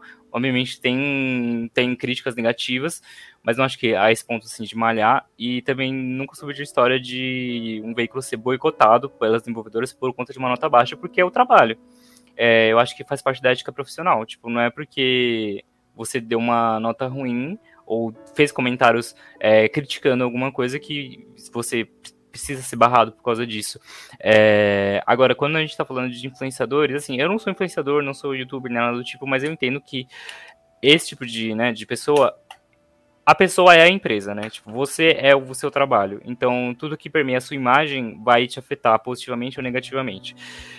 E aí eu acho que como ainda está muito não muito estruturado essa relação né, de empresas com influenciadores ou os influenciadores como eles como empresas eles como profissionais, assim, tipo, que a imagem é a, a visão profissional dele, eu acho que isso não está muito bem é, muito bem decidido, tipo, o que, que é a prática correta, se tratar com influenciador, o que, que é a prática melhor para fazer com o criador de conteúdo, acho que isso ainda está sendo muito tá sendo feito e aí às vezes dá errado, às vezes é uma, gera uma situação desconfortável, aí tem que se aprender com isso para, enfim, saber melhor a gente trabalhar, mas eu acho que aí pode acontecer mais. De, tipo, um influenciador às vezes massacrar um jogo e aquela empresa não querer mais fazer um conteúdo com ele por conta disso. Eu acho que isso acontece com mais frequência. É... Até porque ele porque é a corda essa... mais fraca, né? É o elo mais é, fraco. Exatamente. Né? É uma é... pessoa só. Você pode só cortar. Exatamente. É. É, é, claro, a gente tem influenciadores muito grandes hoje em dia também, né? sim, né? Tipo, sim. gigantesco, sei lá, um Alanzoca da vida que é, tipo, muito grande. Então... Mas você vê, assim, eu, eu, reparo bastante que tem, vou chamar de médio, né? Influenciador médio que não chega uhum. nesse nível. Tem muita gente, assim, com uma audiência, digamos, ok, não é gigantesca, que também entra, né? Porque as empresas estão é, criando essas teias, né? Não só em quem tem grande influência, mas influência local né? E aí e eu suspeito até que as pessoas que reclamam é, é justamente mais parte dessa teia local, né? Pelo uhum. pura dedução assim de tipo, ah, o cara está sendo é, cooptado pela empresa para falar bem, não sei o que. Eu acho que justamente quem é pequeno normalmente tem mais uma, uma cara mais de, de falar para pouca gente. Uhum. E aí uhum. você consegue perceber quando ela tá, tá engabelando. Sim. É, o, com relação a veículo grande, né, a gente teve, mas isso também já faz bastante tempo, né? Talvez até isso tenha sido uma porrada grande no mercado, que foi lá em 2008, que a GameSpot, inclusive, chegou a demitir lá o, o rapaz, que sinceramente eu posso até procurar aqui o nome dele, era Jeff alguma coisa, salvo engano, é, que lá em 2008 ele fez... É, é, acho que é, era. Que, que ele fez a resenha do Kane Lynch 2 lá, falando que o jogo era maravilhoso, o jogo era uma porcaria. Depois descobriram que tinha, tinha uhum. coisas escusas por trás a, a e tal. passou o mês inteiro anunciando o Kane Lynch no, no site, era o único anúncio que tinha. Tinha uhum. banner, tinha não sei o que e tal. E aí chegou o momento da resenha, ficou estranho. É, é. é. Mas tem a diferenciação, tem conteúdo que é público editorial e aí o review não entra nisso, sabe? É, uhum. eu sei que para quem tá de fora, realmente pode parecer estranho. É, até mesmo no GN você vai ver. Tipo, o site envelopado com anúncio de algum determinado jogo e vai estar tá com review lá também. Mas uhum. o, o, essas, essas mídias, né? O que é, isso é isso é realmente é comprado, mas isso se compra em qualquer site. Isso compra anúncio, claro. se compra uhum. publi editorial, tudo mais. Isso é prática de mercado. É, mas não se compra um review. Tipo. Não se compra. E, e, e, aí, e aí, legal fazer esse paralelo também com a coisa que você falou, né? Então, você tem, na verdade, hoje um mercado dividido praticamente em dois tipos de reviewers, talvez. E eu estou tentando uhum. traçar um preto no branco só para facilitar a conversa, eu sei que obviamente não é assim, mas você tem realmente um cara como você, que é formado em jornalismo e tal, tem toda uma, uma ética profissional, essas coisas todas, e às vezes você tem um streamer que ele pode ter também toda a sua ética, né? A gente aqui no Gamer como a gente é assim, a gente fala, se a gente gostou do jogo, a gente fala que a gente gostou. Se a gente não gostou, a gente não fala que não gostou. Mas tem gente que realmente que é. que, né, que fica aí. Fluide. Ética fluide. É, um pouco mais fluida do que deveria ser, né? Para não ser, para não ser tão, tão. botar um dedo na ferida, né? Uhum. É, e, e assim, além dessa diferença, o que, que você vê mais? Você acha que assim, uma formação profissional, a sua formação profissional, por exemplo, de jornalista, ela faz muita diferença na hora de fazer uma, uma, uma, uma, uma resenha, ou de editar uma resenha, ou de botar uma coisa, porque eu imagino que assim, você estudou para isso, né, cara? Assim, é, é, é, de como passar a notícia, de como chegar no público, né? Então eu imagino que tem toda uma parte técnica por trás, né? É, não, é completamente diferente. É, a parte da formação, assim, você não precisa ser jornalista para trabalhar em sites de games, tá? Dá para você uhum. ter, ter formação em letras, ter formação em publicidade. Qualquer relato, assim, que mexa com texto é, e conteúdo de modo geral, você tendo uma formação dessa, você consegue trabalhar numa redação. É, e aí, enfim, obviamente vai do, do seu editor guiar as suas coisas e tudo mais. Mas tem muita diferença, acho que principalmente quando a gente está falando de reportagem mesmo. É, então, assim, de, de, conteúdo que exige uma apuração, então a gente tem. E dentro da apuração a gente tem os dois lados, né? Os nossos contatos, porque tendo, sendo jornalista, tendo, estando numa empresa, a gente tem uma maior facilidade, sim, de conseguir chegar nas pessoas. Então, tipo, de falar com uma desenvolvedora, de, de falar com é, aí, eu tô falando desenvolvedor como empresa, mas a gente tem mais facilidade claro. de chegar e falar com um desenvolvedor, é, ou com pessoas que trabalham em outras, em outras empresas, obviamente, mas isso também não só jornalista de games, qualquer jornalista tem um caminho mais fácil por ser jornalista. É, coisa que o, o criador de conteúdo não vai ter tão fácil assim, sabe? É, e, obviamente, no texto em si, então, tipo, muito da ética. Então, o que que a gente a gente fez uma apuração lá, é, obteve informações, a gente fez uma apuração, verificou que elas são confiáveis e tudo mais. É, todo esse processo não, não tá no dia a dia de um criador de conteúdo, não tá no dia a dia de um, de um youtuber. Aí toda a edição disso, tipo, pô, tá, como que a gente dispõe isso no texto? Como que a gente estrutura isso? É, isso vem, isso vem da, da, da, sua formação, seja, seja, seja em jornalismo ou qualquer outra área correlata. E também de experiência de mercado, né? É, eu acho que tem, tem muitas pessoas que, que eu já trabalhei na vida que não, não tinham formação de jornalismo, mas que faziam um trabalho muito bom também, é, pela experiência que obteve ao longo dos anos e tudo mais. Então, vem um pouco de tudo. Eu acho que você precisa estudar, é, mesmo que seja de maneira informal, sabe? Claro. Tipo, estudar o texto do site que você gosta, é, revisar os seus próprios textos e, tipo, depois voltar um tempo, comparar eles e tudo mais, coisas. E essas coisas todas, tipo, os criadores de conteúdo não têm. E eu, mas uma coisa que eu queria tocar nessa discussão da diferença entre veículos grandes e, e criadores de conteúdo, youtubers e tudo mais, é que a gente, apesar da gente ter essa força de empresa, o influenciador tem muito mais força com o público, né? É, é isso, é eu isso acho que, que cada chegar, vez, cara. assim, tem, tem um tempo já que isso ocorre, né? Mas cada vez mais o público se importa mais com a opinião do influenciador que ele gosta do que do site. E a gente também, na era que a gente vive, né, que as notícias correm muito soltas, é, por aí, o leitor ele não precisa ir no nosso site para saber o que está acontecendo, saber qual o próximo jogo que vai sair e tudo mais. Então, esse é um grande desafio também, tipo, como a gente se mantém relevante, mantém o nosso público querendo ler o site, sendo que a notícia ele lê no Twitter, ele lê no grupo do Telegram, a opinião ele vê do influenciador preferido dele, é, é um grande desafio e é difícil, porque o influenciador de conteúdo, ele tem, o criador de conteúdo, ele tem muito mais liberdade do que a gente. A gente tipo, claro. pode falar o que ele quiser, é, e a opinião dele às vezes é muito mais levada em consideração do que a nossa. Acho justamente pela questão deles serem mais humanizados, obviamente. É isso, uma pessoa, é, não é um site, é, né, cara? É. é. um desafio nosso, tipo, humanizar mais as pessoas que trabalham no site. É, a gente, inclusive, tem é, tomado algumas, alguns caminhos já para fazer isso acontecer dentro do GR, então a gente está é, dando spoiler aí, hein? Estamos planejando furo, ter, furo. ter alguns quadros, novos quadros no nosso YouTube, botar mais as pessoas que escrevem para aparecer mais e falar um pouco mais das, das experiências delas e tudo mais. Então, assim, é um desafio. Mas é tudo muito difícil, né? Porque assim, eu, aí eu volto no ponto que eu falei lá no começo. Gente, o nosso, o nosso objetivo principal é a audiência. Então a gente precisa é, ter essa divisão do tempo, tipo, quanto a gente vai dedicar das pessoas para obtenção de audiência, quanto do, do tempo das pessoas a gente vai dedicar para criação da é, da humanização delas, né, criação da identificação com o público e tudo mais, é, é, é, difícil lidar com isso, mas é um processo que a gente está passando agora. É, inclusive, já aproveitando que eu estava dando spoiler e tudo mais, é, queria dizer também que a gente está para mim, né, que tô no GN já há bastante tempo, para mim esse é o melhor momento do GN que a gente tá vivendo agora, e não é só porque eu sou o chefe, tá? Não tô com essa linha, claro.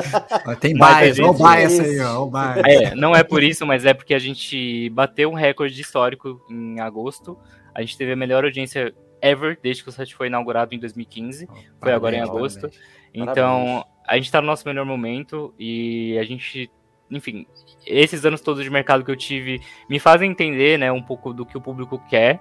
É, então eu tento ao máximo guiar a nossa redação, guiar a nossa produção de conteúdo é, alinhado ao que o público mais quer ver. É, obviamente a gente não vai acertar o tempo todo, às vezes a gente vai errar e aí vai aprender com esse erro e tudo mais, mas tenho feito o máximo para isso. E mas agora, voltando no assunto do, da força do influenciador, é um negócio que a gente tem que lidar e aceitar porque. E aí a gente tenta obter a audiência das outras maneiras que eu falei para vocês, né? Tem a ver lá com o Discover, tentar fazer um conteúdo super chamativo, e dentro desses textos também já faz parte do nosso processo de humanização aí do, dos redatores. Mas é, é difícil, é difícil porque o público ainda enxerga muita gente como o IGN. Até é voltando isso. no ponto que a gente falou dos reviews, mas que é uma pessoa que tá lá escrevendo, é que ela seja a opinião dela, é, muita, muita parte do público entende aquilo como o não como uma pessoa. É é porque eu acho que, na verdade, é aquela faca de, de dois gumes, né? Porque, assim, bem ou uhum. mal, você como jornalista, você tem uma forma de falar as coisas, de dar a ideia, e tem a ética, e acaba meio que tendo uma armadura em volta, uma carapaça Sim. ali de jornalista.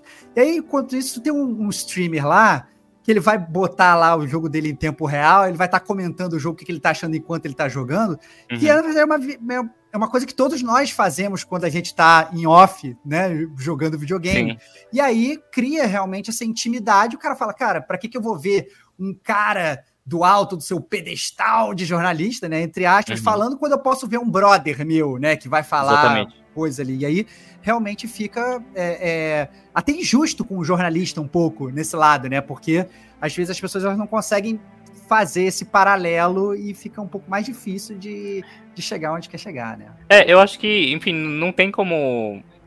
Pra mim, não existe um mundo que tanto a gente quanto qualquer outro site por aí, a gente vai estar próximo de chegar perto de ser. De, de, da, sei lá, da potência com o público que o influenciador tem. Eu acho que isso nunca vai acontecer, porque a gente, como você falou, a gente tem que seguir as coisas da ética e tudo mais, do profissionalismo, que a gente não tem como fugir disso. Porque se a gente fugir, disso, a gente não é mais um site. Tipo, não é, É mais, não é mais É uma isso. marca.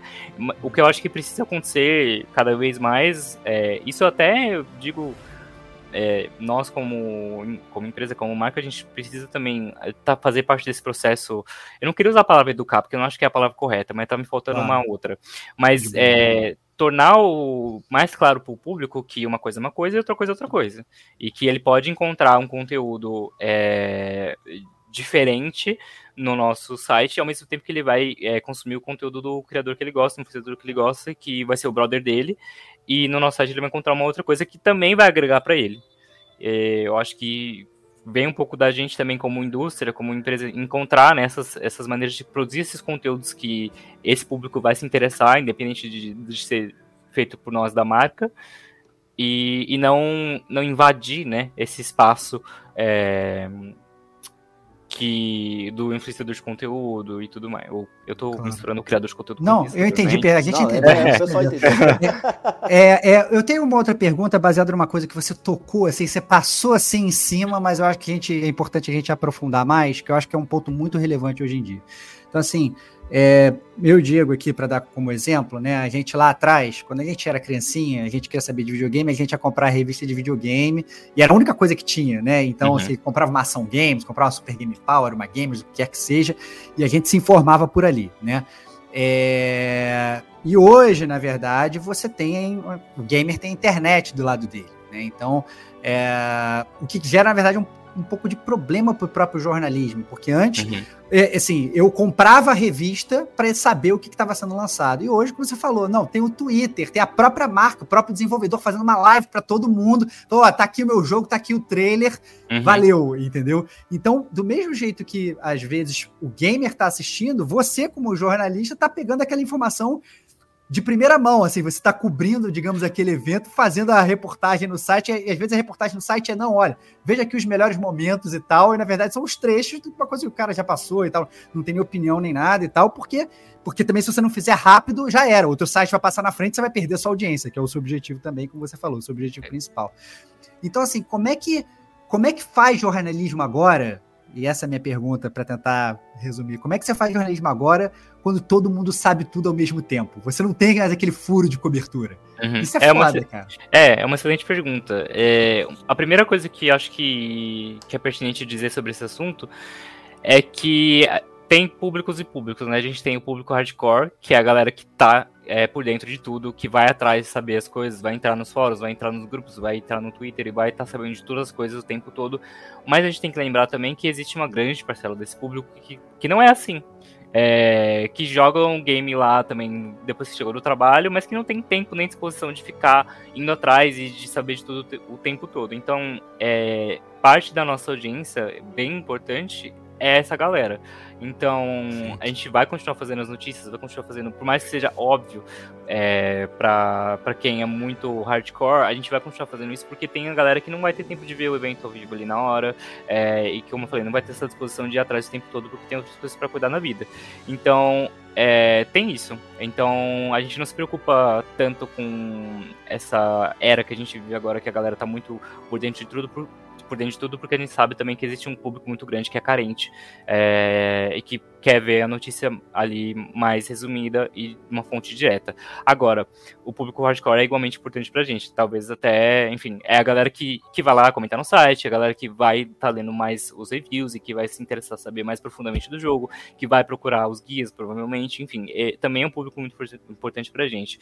E aí, o nosso desafio nisso é. Aí volta um pouco no que a gente estava falando, é tentar encontrar é, uma maneira de trazer esse, esse público para o nosso site, falar de uma perspectiva diferente que ele não teve, ou de repente falar de algum easter egg que talvez ele não tenha visto. Eu sei que é difícil isso, hoje em dia todo mundo sabe todos os easter eggs, mas assim, é, buscar, buscar esses conteúdos diferentes, trazer um olhar diferente, uma perspectiva diferente sobre os jogos, é, para além da, da, só da notícia. É, e a gente também tem, né, como empresa, é, frequentemente acontece ao longo do ano eventos dedicados para a imprensa, no qual uma desenvolvedora vai, sei lá, paga uma viagem para a gente ir, sei lá, onde jogar é, algum jogo antecipadamente, ou às vezes até remoto, né? É, acontece hoje em dia, enfim, acho que por conta da pandemia as empresas foram descobrindo soluções para fazer mais coisas remotas, então às vezes a gente tem também alguns testes de jogos, jogos que são remotos. E a gente pode jogar de maneira antecipada, também assinando o NDA e tudo mais, para a gente poder fazer um preview. É, então aí esse conteúdo é exclusivo, né? Só a gente vai ter, só nós e outros veículos de, de mídia vamos ter. Então tem essa parcela também de conteúdo que o público não vai achar por aí, né? E isso também está dentro do nosso escopo. É, e as entrevistas com desenvolvedores, né? Eu, assim, infelizmente, não é o tipo de conteúdo que engaja mais, mas é um dos que a gente mais gosta de fazer. É, então, assim, fica aqui meu apelo também para os ouvintes. É, leiam as entrevistas, é, clique nas entrevistas para a gente ter um retorno melhor, para justificar a gente fazer cada vez mais. Mas é um dos conteúdos que a gente mais gosta de fazer, que também é algo que não é.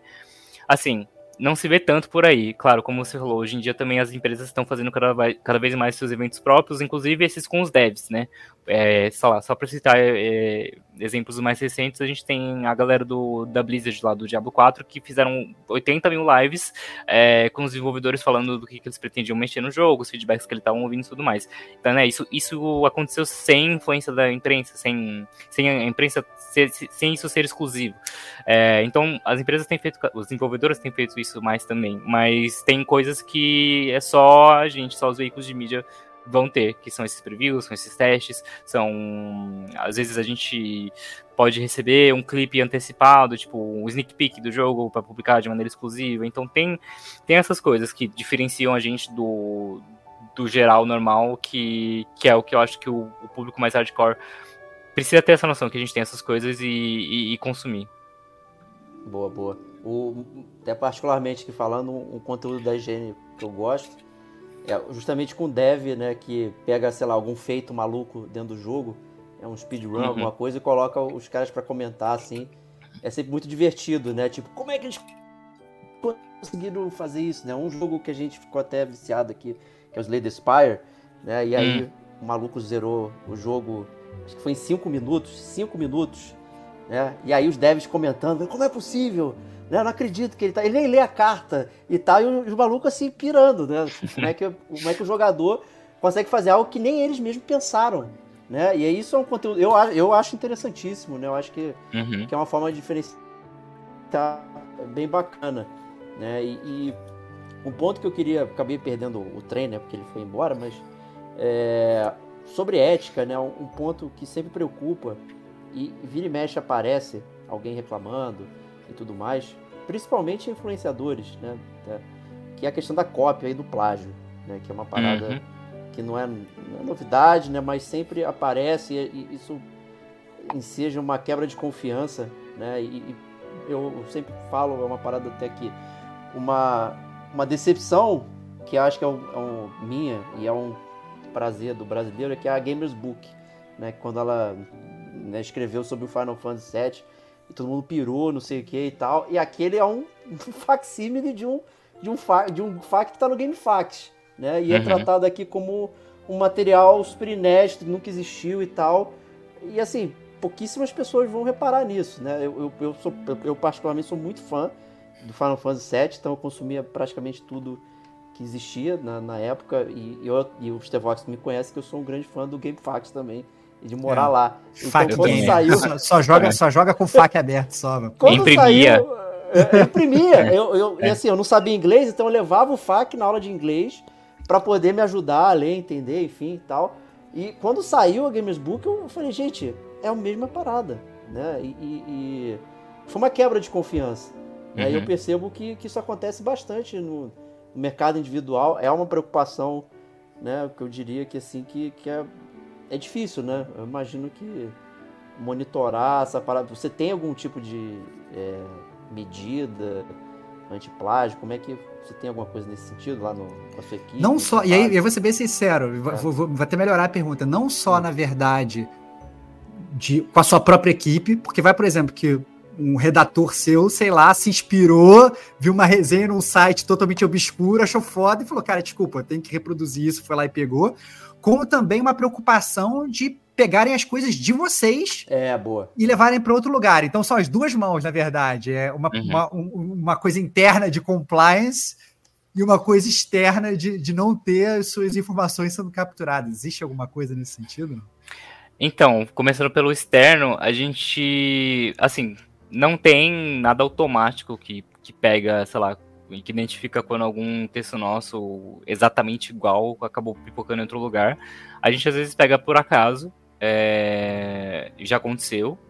É, o mais engraçado para mim é quando o mais engraçado para mim é quando acontece de a gente pegar um texto exatamente igual ao nosso em algum outro site e aí no final, bem lá no final, tá escrito fonte Higiene Brasil. E aí, tipo, mas não tem o link, não tem nada, e é só o texto igual. E aí, tipo, isso não é fonte, né? Isso é só copiar. É se isso. fosse fonte, isso. teria Tá feito um outro pequenininho, né, a fonte. texto. né? É. E se fosse, se fosse fonte mesmo, teria feito um outro texto e falado, ah, segundo IGN, não sei o que, e cita, né? Aí isso a gente sabe usar como fonte. É, e a maneira se é prática comum de mercado. É, quando a gente vê um conteúdo, uma entrevista muito foda, alguma aspa que alguma pessoa outra deu para algum site, a gente vai fazer um conteúdo sobre isso, a gente fala, pô, fulano de tal deu essa entrevista para esse outro site, tá aqui, tá aqui, e falou isso, isso e aquilo. É, isso é normal, isso é prática de mercado. Agora, de interno, cara, então, a gente não tem uma ferramenta automática também é, que vai identificar esse tipo de coisa. Não, não tem nada automatizado nesse sentido. É, parte muito da, enfim, da, da ética, de novo, né? É, ética, né? ética, confiança e instrução que a gente dá, né? Assim, obviamente, a maioria das pessoas que vem para trabalhar em redação sabe que plágio é errado e tudo mais. Então, meio que é um, um pensamento automático e, e, a gente, enfim, lida bem com isso. É, não me aconteceu nesse meio do caminho de ter que lidar com ver o texto de alguém que estava trabalhando comigo sendo é, que perceber que foi um plágio e tudo mais. É, então não me aconteceu ainda. Nada nesse sentido. Mas bom, é, é eu acho que é muito como a ética. Teve um episódio envolvendo IGN, que, que quem acontece, quem, quem acompanha desde o começo talvez se lembre, mas eu pessoalmente não estive envolvido. É, e foi, enfim, nos primeiros anos. E, enfim, foi, acho que lidado da melhor maneira possível. Tipo, rolou uma, uma publicação de, de, desculpas e tudo mais, e a pessoa acabou sendo desligada de, posteriormente. Então, é, só para falar que nunca aconteceu, aconteceu. Mas foi, foi não, mas, é, mas, é, mas eu acho que é isso, né, cara? Seres humanos. Né? Vamos fazer ser humanices. Vamos é. fazer ser humanices de vez em quando, né, cara? É, é complicado, né, cara? É difícil. Sim. É a quebra de confiança. Mas o importante é, beleza, achou a quebra de confiança, descobriu quem é que foi que, que punam-se os culpados, né, cara? Essa, é, essa é a verdade. É, é porque uma época é difícil, né? Então, justamente por ter lugar, cantos obscuros da internet, alguém pode tentar se favorecer, né? Tipo, ah, ninguém nunca ouviu falar nessa pessoa, aí vai lá, uhum. né? Pega o texto ou o vídeo e tal. Já vi casos até de vídeos, assim, facsímiles, né? A pessoa uhum. não troca nem, nem argumentação, só lê o texto. Né? É complicado, né? Mas hoje não dá para argumentar que você não conhece ninguém, cara. A internet é. é Exatamente. Bom, Sempre vai tá todo mundo na internet. obscuro. É. Não tem uhum. Mas, o, o Matheus, eu queria também, já, já enveredando aqui para o final do, do bate-papo, eu queria falar um pouco com você sobre o futuro, né? Porque você já chegou a mencionar aqui também de, assim, de, de coisas que a IGN está pensando para tentar manter o público engajado e tentar manter essa barra alta aí da audiência, que é o que você mais, mais persegue, né? É, como é que você vê isso realmente para o futuro? Porque é, não só assim, eu, entendo que a audiência ela está sempre mudando e atualmente também tem muita gente jovem chegando. Os, a, a, a, assim, o gosto também às vezes vai mudando. Elas, as pessoas elas vão querendo, na verdade, ter uma, um jeito diferente de absorver a notícia. E como é que você, na verdade, o próprio Matheus, percebe isso como gamer, porque eu imagino que você também seja um cara que consome, né? É, é você também. É, o que, que você às vezes sente vontade que às vezes você não conseguiu ainda é, é aplicar, o que às vezes talvez nem seja aplicável para a própria higiene. Assim, cara, eu amaria fazer isso aqui, mas na higiene não dá para fazer, foda-se. Uhum. Né? Mas que você tem vontade. Como é que você vê o futuro em termos de é, você estando de um lado, mas também estando do outro como gamer e, e consumidor? Então, para mim, o futuro tem muito a ver com entender que, na verdade, o gamer ele tem, obviamente, muito mais, muito, muitos outros interesses além de só jogar. É, eu inclusive tem uma fala, eu tenho uma fala icônica que é, eu costumo falar toda vez que, sei lá, eu vou falar sobre esse assunto e tal, eu não, ninguém se ofenda, por favor. Eu costumo falar que o gamer nem existe, porque para mim é quem, a gente gosta de jogar, mas e a, algumas pessoas vão, vão fazer disso, né, a personalidade delas, ou a vida delas vai girar em torno disso, mas tem muitas pessoas que é um fator apenas uma parte da vida delas, assim como tem muitas pessoas, muito, quase todo mundo, né, no mundo ouve música. Tem pessoas que fazem da música a vida delas e tem pessoas que só ouvem música. E tem pessoas que gostam de ver um filme de vez em quando, ver uma série, mas tem pessoas que se dedicam a isso. Então, para mim, o gamer tá dentro, tá, é igual a mesma coisa. Tipo, tem pessoas que vão viver em torno disso e para outras pessoas é só mais uma parte da vida delas. E eu acho que entender isso para quem produz conteúdo na internet é muito importante. É, obviamente, gente, gamer existe, tá? É só uma maneira extrapolada de falar. Pô, você tá é... aqui no gamer como a gente falando que não existe, é, é sacanagem. Não, é só uma maneira extrapolada de falar pra, pra dizer esse ponto, que, tipo, tem que entender que o público pode ter mais interesse. Então, dentro do IGN mesmo, é, se vocês forem reparar, a gente tem produzido mais conteúdo sobre ciência, sobre tecnologia, sobre, às vezes até sobre, sei lá, clima, tempo, coisas assim, porque estão tudo dentro do interesse de quem consome tecnologia, porque game é uma tecnologia. É, ainda mais, tipo, aí falando até um pouco mais de mim mesmo, quando eu consumo conteúdo na internet, eu gosto dessas coisas também de tecnologia e tudo mais, então eu vou estar tá vendo conteúdo desse no GN, eu vou querer ler também. É, ou se estivesse aparecendo em qualquer outro site, é, eu leria também conteúdo sobre, sobre ciência que está aí aparecendo lá. É um negócio que a gente tem feito cada vez mais. E é um dos principais motivos para a gente estar tá crescendo a audiência, além da gente também expandir um pouco mais para falar. A gente sempre falou, né, desde o começo, de filmes e séries também, principalmente é, os mais geek, né, coisas da Marvel e tudo mais, isso desde o começo. Mas a gente também está ampliando um pouco mais o leque de filmes e séries que a gente fala para outros gêneros, que a gente também entende que o público que gosta de jogar também gosta de esse tipo de produção que também não é só de herói. É, isso também tem um impacto bem visível na audiência. Então, para mim, o futuro da produção de conteúdo para os sites que tratam de jogos é expandir, é aumentar o leque do, dos temas que fala. E, claro, deixar isso muito bem disposto no site. Tipo, pô, é, tudo bem, esse site está falando sobre todos os assuntos, mas eu só quero saber de um. Então que fique fácil para esse leitor ler só sobre aquilo que ele quer. Porque também se ficar lá uma farofa tudo misturado e não for muito simples de, de ver só o que ele quer, aí vai desencorajar. Então também vai até um pouco para outro caminho, né, falando de, de UX, né, user experience e tudo mais. É, anda todo, caminha tudo junto, né? Mas para mim o futuro é esse, assim, é ampliar o leque dos assuntos que a gente fala e, e para isso, eu sei que não é fácil, porque como eu falei, eu tenho uma equipe de nove pessoas que, para padrão Brasil, eu acho que é uma das maiores equipes que tem, já, já teve para site. Então eu imagino sites menores que não vão conseguir fazer isso, obviamente, porque não tem braço. É, ah. e, e, eu com nove pessoas eu já tô, eu tô sentindo falta, eu queria mais.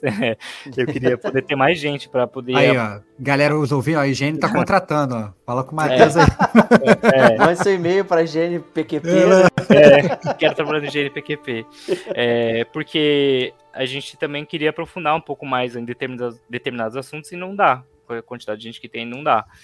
Mas para mim o futuro tem um pouco a ver com isso, falando de site, assim, como marca, tem a ver com expandir o território que a gente que a gente abrange, sem né, deixar de lado o que a gente é conhecido por fazer. É, e a outra parte, eu me perdi na minha linha de raciocínio. Não, é de, é de você como. Você eu, falou como a isso. IGN, mas é. de você como consumidor. É isso, tá, assim. É como é, isso, é que. É, é, o que, que você busca e o que, que às vezes você acha que falta. É, uhum. Porque, obviamente, eu entendo que às vezes assim, tem, nesse, nesse, nesse momento é difícil às vezes, separar o consumidor do editor. Porque, obviamente, se você sente que alguma coisa falta, você tenta implementar para você ser, obviamente, a pessoa que está dando isso, né? Mas, mas eu sei que às vezes tem certas coisas que não dá para fazer, ou tem certas coisas, às vezes, que você nem chegou lá ainda uhum. e tal. O que, que, que, que você sente desse seu lado consumidor, assim, que você acha que talvez fosse legal ter? Eu, particularmente, gosto muito de conteúdo extremamente longo no YouTube. É, é tipo, vídeos de quase uma hora e coisas assim. É, uhum. Fazendo um mergulho mesmo, né? Um deep dive é, na lore de um jogo, na mitologia de um jogo. Ou...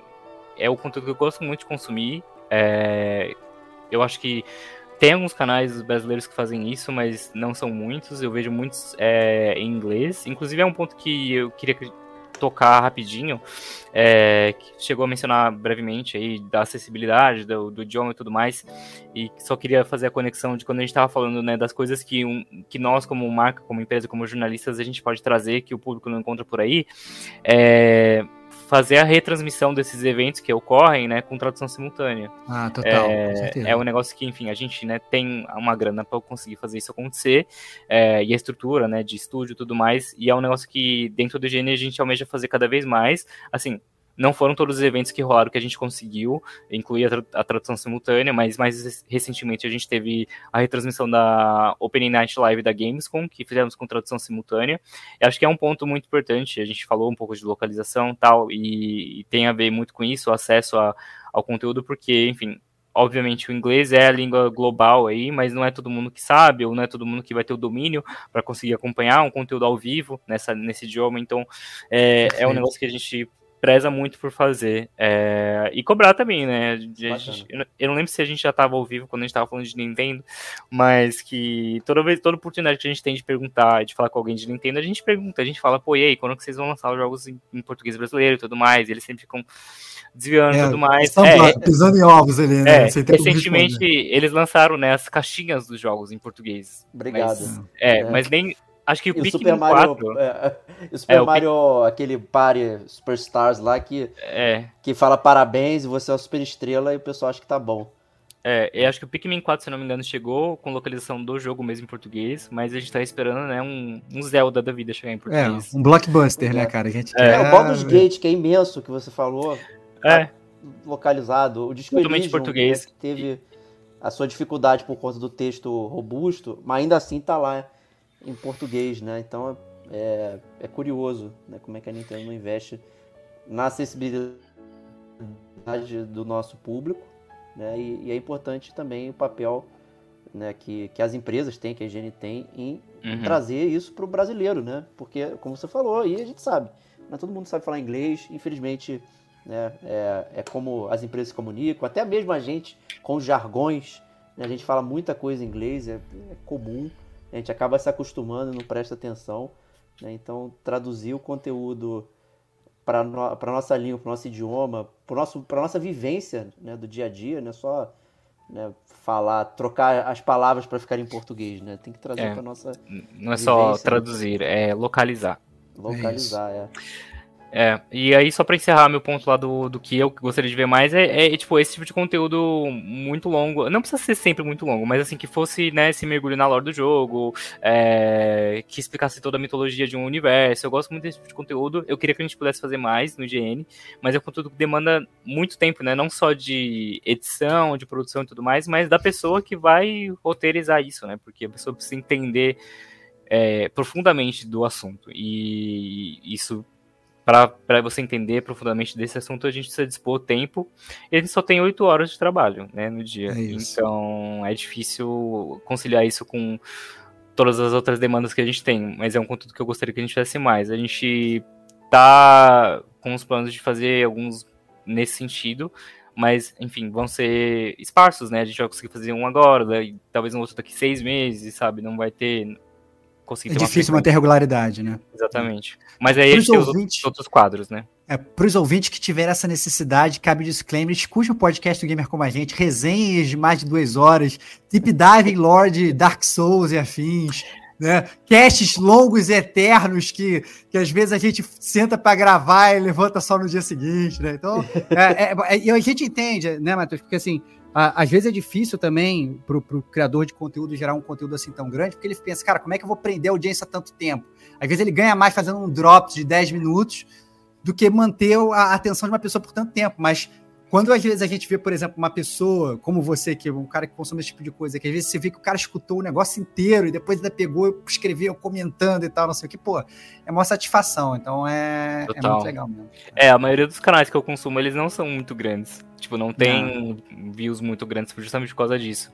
É, eu entrei num. Você falou de Dark Souls aí, eu tive a minha fase. É porque o meu, meu Souls preferido é Bloodborne. E, e eu entrei num buraco de rato aí, que eu comecei a ver uns vídeos de Lord Bloodborne e eu vi trocentos vídeos de é isso. trocentas horas. Quando você e... começa, você não sai nunca mais, cara. Exatamente. Eu adoro fazer isso. Entrar em wiki também, nossa, se eu entro numa wiki de um jogo pra ver um negócio, e aí, pô, eu, eu vou clicar... Fica perdido pra sempre, né? É, nossa, e eu, eu cometo o ato de auto-spoiler, porque às vezes eu tô jogando um jogo e eu entro no meu wiki pra ver um negócio e, puta, saio lendo, eu leio tudo, eu já sei de tudo do jogo. E, mas, mas não me impacta, eu gosto disso, tipo, eu sou é, o tipo de cara que é. gosta de saber de tudo, então, tipo, tem jogos que eu não joguei, mas eu sei tudo sobre, porque eu li todas as wikis, É uma forma de consumir o jogo, né? É, Já que não ah. tive tempo de jogar e tal. Exatamente. Esse conteúdo é instigante, né? Do, a série Souls, ela, particularmente, ela ela instiga bastante pelo jeito né, que ela conta, a história e tudo mais. E é um dos nossos conteúdos até bastante acessados justamente por isso. Né, por, por a gente parar e falar e, e ficar especulando e ficar... Decifrando, né, é, Decifrando, é. É, é, é, sempre um grande prazer. A gente curte muito, né? E essa questão que você falou também do, de ser, digamos, multidisciplinar nas nossas é, coisas do, do dia a dia, das coisas que a gente gosta, a gente incentiva muito aqui porque a gente recebe muita cartinha de gente falando assim, nossa, tô de saco cheio de videogame e tal. E, é engraçado. e a gente sempre fala, gente, eu tenho outras coisas, né, pra, pra viver. Não é só o videogame. E a gente mesmo tenta, quando a gente tá falando de videogame, apesar de ser um podcast monotemático, a gente sempre tenta fazer um paralelo com, com alguma coisa de fora, um filme. O Stevox fica sempre me acusando que eu dou spoiler de filme. Né? É absurdo, cara. Jogo, na verdade, o, o, Diego spoiler man. Às vezes você, você vai escutar um podcast sobre um determinado jogo, e a gente geralmente, quando a gente faz resenha, a gente vai, bota uma zona de spoilers, né? Pra galera uhum. não então, ah, a, gente, a partir daqui, pula para o minuto tal, para você não se ferrar e tal, não sei o quê, com preocupação com a audiência. Só que às vezes o Diego ele solta spoiler de outro jogo no, na resenha de um, de um jogo X, ele solta spoiler de jogo Y, sabe? Pô, Diego, tá sacaneando a audiência. Ou de aí, filmes, né? É, ou de então, filmes. Então, assim, é, a gente gosta bastante também desse conteúdo é, mais maçudo, digamos assim. É, é onde a gente consegue botar a cachola para funcionar, mas realmente, dependendo do nosso tempo e tal, às vezes você só quer descansar, né? E enveredar num, num conteúdo é, massivo né? acaba sendo contraprodutivo, né? Mas é, é isso aí, né? Tem, mas é isso. Eu acho que o é, bom é, Mateus, é para todo mundo, né? É. Mas é isso, Matheus. Assim, a gente queria, na verdade, agradecer a sua presença. É, a gente gostou muito desse bate-papo com você, muito legal ter você aqui com a gente, passando aí um pouco é, da sua experiência aí no mundo dos games e com o jornalismo e conhecer você, na verdade, como gamer como a gente, que eu acho que é, o, que é, o, que é o principal também, muito divertido. Queria deixar aí um espaço para você, para suas palavras finais, aí, mensagem que você quiser dar para a audiência aí, o, o, o chão é seu, cara. Show, muito obrigado mais uma vez pelo convite. Foi um prazer realmente estar aqui. O papo foi muito legal mesmo. Espero que os ouvintes curtam aí, saber um pouquinho aí dos bastidores, como que é trabalhar numa marca grande como o GN. É, tem muito mais coisa, não dá para falar de tudo, né? Mas acho que deu para sanar algumas dúvidas ou atiçar umas curiosidades aí. E é um pouco ainda nessa linha, queria dizer também que caso você ouvinte queira trabalhar com joguinhos, você não precisa necessariamente escrever. É, tem muitas outras áreas de atuação dentro de, de gaming que não são muito óbvias, né, mas elas existem. É, posso citar aqui alguns exemplos que a gente tem até dentro lá de, lá de casa, né, da, da Webidia. A gente tem uma área dedicada a broadcasting. Então, a galera que vai fazer operação das nossas lives, é, sejam elas as lives de, enfim, de algum evento, as nossas lives semanais de gameplay e tudo mais. Então, você pode trabalhar com game sendo um operador de live, trabalhando na área de áudio, de som, de equipamento. De... É claro, você não vai estar diretamente, né? Mas você vai estar dentro lá de uma empresa que trabalha com isso tudo mais. É... outras áreas também de edição de vídeo, né? Eu estava falando aqui que a gente quer fazer mais vídeos de outros formatos tudo mais, então tem essa possibilidade também de trabalhar com edição de vídeo, com roteiro, é, câmera, é, iluminação, várias outras áreas aí que permeiam o audiovisual, que dá para você trabalhar dentro de game também. E por fim, tem a área de marketing, de comercial e tudo mais, enfim, porque essas, a gente precisa gerar receita e fazer as, a, os anúncios e tudo mais. Então, quem estudou marketing, quem estudou publicidade também pode encontrar uma vaga aí numa empresa de, de game, seja ela de, né, de mídia, de de site como o nosso, ou até desenvolvedor de jogos mesmo, assim. Não precisa ser só desenvolvedor de jogo também para trabalhar com o jogo. Então tem vários caminhos, é, e eu acho que é legal deixar isso claro pro, pro pessoal, porque às vezes fica muito centrado que, tipo, pô, só dá para trabalhar com isso escrevendo ou desenvolvendo o jogo. Mas não, tem vários outros caminhos, e inclusive fazendo um pouquinho de jabá aqui da, da Webidia, que é a, a nossa empresa de mídia, né, que, que cuida do GN, é, se quiserem estar por dentro das oportunidades, podem entrar no nosso LinkedIn, é, Webidia, é W-E-B-E-D-I-A, Webidia, é, e lá a gente tem um link para nossa página de, de carreiras, enfim, de oportunidades que, que pode ter lá. É, a gente, além do IGN, a gente tem outros sites como Adoro Cinema, Tudo Gostoso, Minha Vida, Tudo Celular também agora está com a gente, então tem outros, outros sites que, enfim, então vão ter outras posições também das mais diversas áreas para quem estiver interessado aí. E é isso. É, é isso, é isso gente. Maravilha. O mundo dos games ele pode ser árduo às vezes, mas vale muito a pena. É, às vezes é, é, meio doido, é meio doido para mim é, pensar que eu, eu, trabalho com isso e ainda tra trabalho com isso, porque como eu falei lá no começo, eu não achava que seria algo real, que seria algo possível, porque para mim era muito de fora, era muito uma panelinha. E eu acho que para muita gente ainda, para quem é de fora ainda tem essa noção de que é muito uma panelinha, porque a gente uhum. vê sempre os mesmos nomes por aí, as mesmas pessoas, por mais que às vezes elas troquem de site, troquem de empresa, é, elas vão parar no outro, né, no concorrente, fica tendo essa rotação. Mas acho que uma coisa que rolou quando eu entrei nessa área, é, inclusive tenho que agradecer o Pablo Niazal, o antigo editor-chefe do GN, por isso, né, por ter me escolhido para entrar. Foi uma coisa que ele falou, que ele queria trazer alguns nomes novos, né, porque ele, enfim, naquela época já era muito veterano é, e estava querendo encontrar no, novos nomes para a área de, da cobertura de games, e eu era, né, um nome completamente novo, nunca tinha trabalhado com nada a respeito, e dessa oportunidade eu tô aqui, né, e eu tento passar isso adiante, então... É, todas as não todas, mas muitas oportunidades que eu tive de aumentar a equipe é, para chegar nesse tamanho que ela está de nove pessoas. Eu procurei também trazer pessoas novas, com perspectivas diferentes, e não só novas em questão de não terem um histórico anterior, mas de, de trabalhar em outros sites e tudo mais, mas também de, de diversidade mesmo.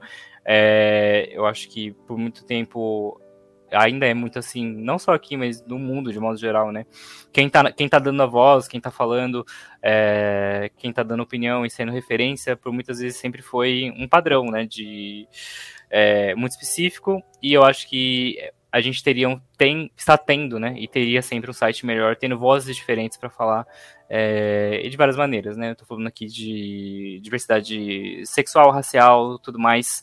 É, quanto mais pluralidade de vozes a gente tiver, melhor vai ser o nosso conteúdo é, e mais takes diferentes vocês vão poder ver e consumir e, e engajar e se identificar né, com tipos diferentes de pessoas, porque o que, o que eu acho é, é uma coisa, o que outra pessoa da minha equipe que, que é preta, uma pessoa que é trans, uma pessoa que é é, bissexual, lésbica ou gay vai ser outra coisa. E no o público gamer tem de todos os tipos desses que eu falei. É, então vai gerar identificações diferentes. Então dentro do GN também foi uma missão que eu botei para mim de diversificar a equipe. Afinal de contas eu também faço parte desse grupo diverso, eu sou um homem gay, então é, queria passar isso adiante e me sinto muito orgulhoso de ter feito isso, né? Na, na, nossa equipe hoje em dia a gente tem uma diversidade bem grande.